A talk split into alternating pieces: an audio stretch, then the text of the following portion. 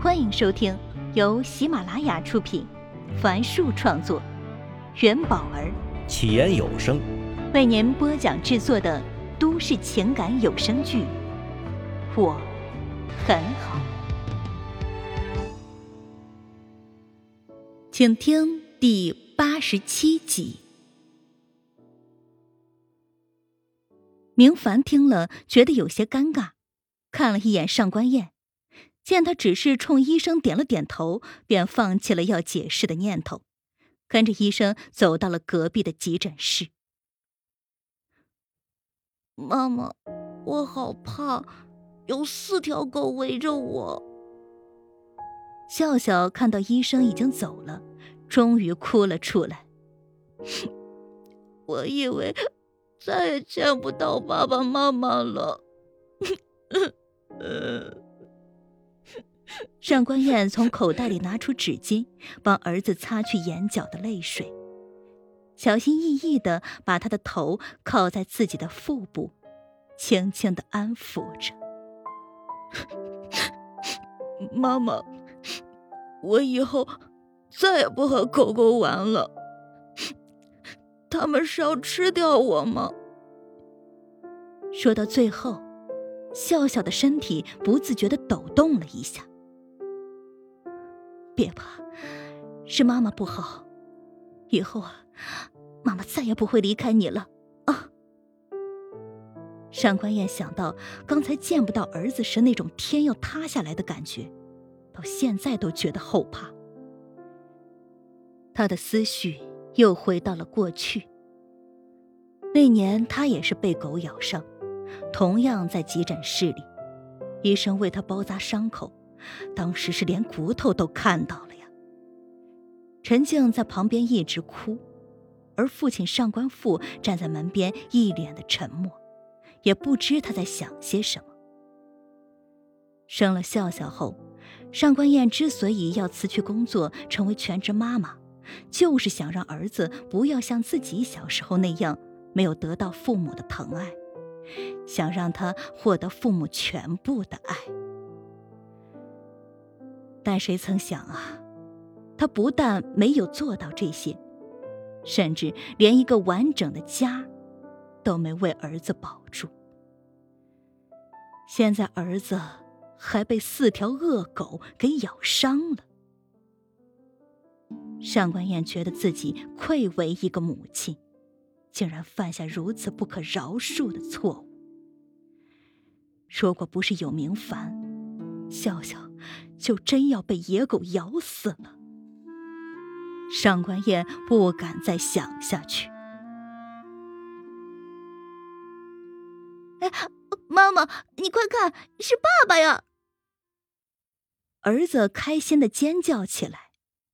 顺着儿子目光的方向，上官燕看到悬挂在墙壁上的大屏液晶电视里正播放着一个本地新闻。端庄的女主播说。以前我们总觉得那些好玩好看的综艺节目离我们很远，因为那些都是在北京、在上海等一线大城市录制的。如果我今天告诉你，咱们江城也有这么一家综艺制作公司，你是不是会很感兴趣？别急，我现在就带大家去看看。画面切换到了一家装修得体的公司内部。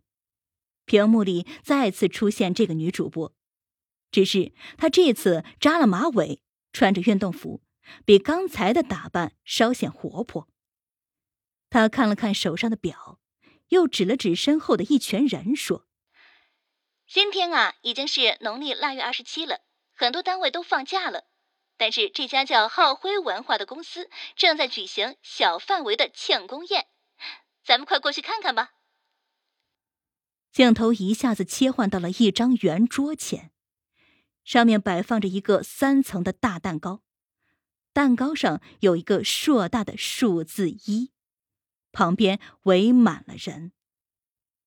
镜头捕捉到了顾城和温暖，两人在人群中频频微笑鼓掌。女主播挤到顾城的身边问道：“顾导您好。”你能够给江城人民介绍一下孤单都市人吗？顾城拿过话筒，大方的说道：“啊，孤单都市人啊，是一档定位人的节目，希望用节目驱赶每一个人心中的孤独，所以我们的形式每一期都不会一样的。例如第一季吧，我们是以讲述、分享、讨论的形式，那么第二季呢，可能就会加入辩论等形式了。”哇塞！女主播张大了嘴，显得很吃惊。那你们完全是不拘一格呀！我真的是第一次听说呢。啊，这个创意呢，是我们总策划温暖小姐提出的。说完，顾城就把话筒交到了温暖的手里。温暖眯了一下眼睛，俏皮的说。当时呢，是觉得我们每个人孤单的形式是不一样的，那么我们的表达方式也应该是多种多样的，只要不要偏离我们节目的初衷就好了，能关心到大家的孤单情绪就好了。虽然我们的节目并不能帮大家真正的摆脱孤单，但我相信，如果有一档节目知道你的孤单，理解你的孤单，观众啊就会从中获得力量的。我很期待呀，那大概什么时候会和观众们见面呢？女主播又问。第一季会在春节后在视频网站播出，到时候请大家多多支持啊。顾城作揖道：“哎，这个三层的蛋糕是为第一季做的庆功宴吗？”女主播指了指后面的员工问。突然，所有的人都异口同声的喊道：“汉会文化祝全市人民新春快乐，请大家多多支持孤单都市人。”女主播装出很吃惊的样子，温暖和顾城在她身后击掌庆祝。节目结束了。哎呀！妈妈，你捏疼我了。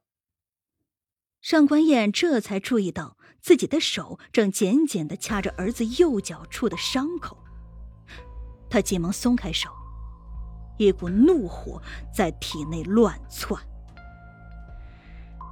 原来今天顾城没有去接儿子，是因为单位有庆功宴啊，是因为要接受电视台的采访。是因为要和温暖一起击掌鼓励，他儿子都没这些重要吗？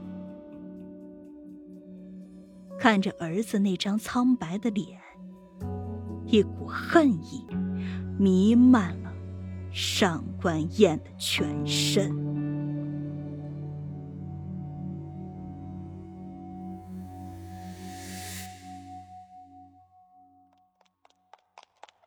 陈静从护士长那里请好假，便火急火燎的赶到了位于东部新城的一个酒店。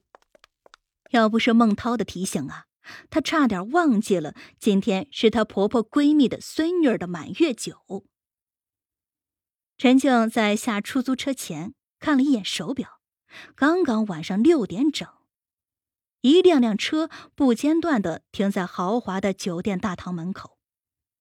戴着礼帽的迎宾服务员跑前跑后，忙个不停。大堂里人满为患。满月酒指示牌显示，酒席在三楼。陈静摸了摸口袋里的红包，这红包是刚才护士长从抽屉里翻出来给他应急用的。虽然有些旧了，但想必主人家应该不会看得那么仔细吧。想到这儿，陈静略感心安的上了楼。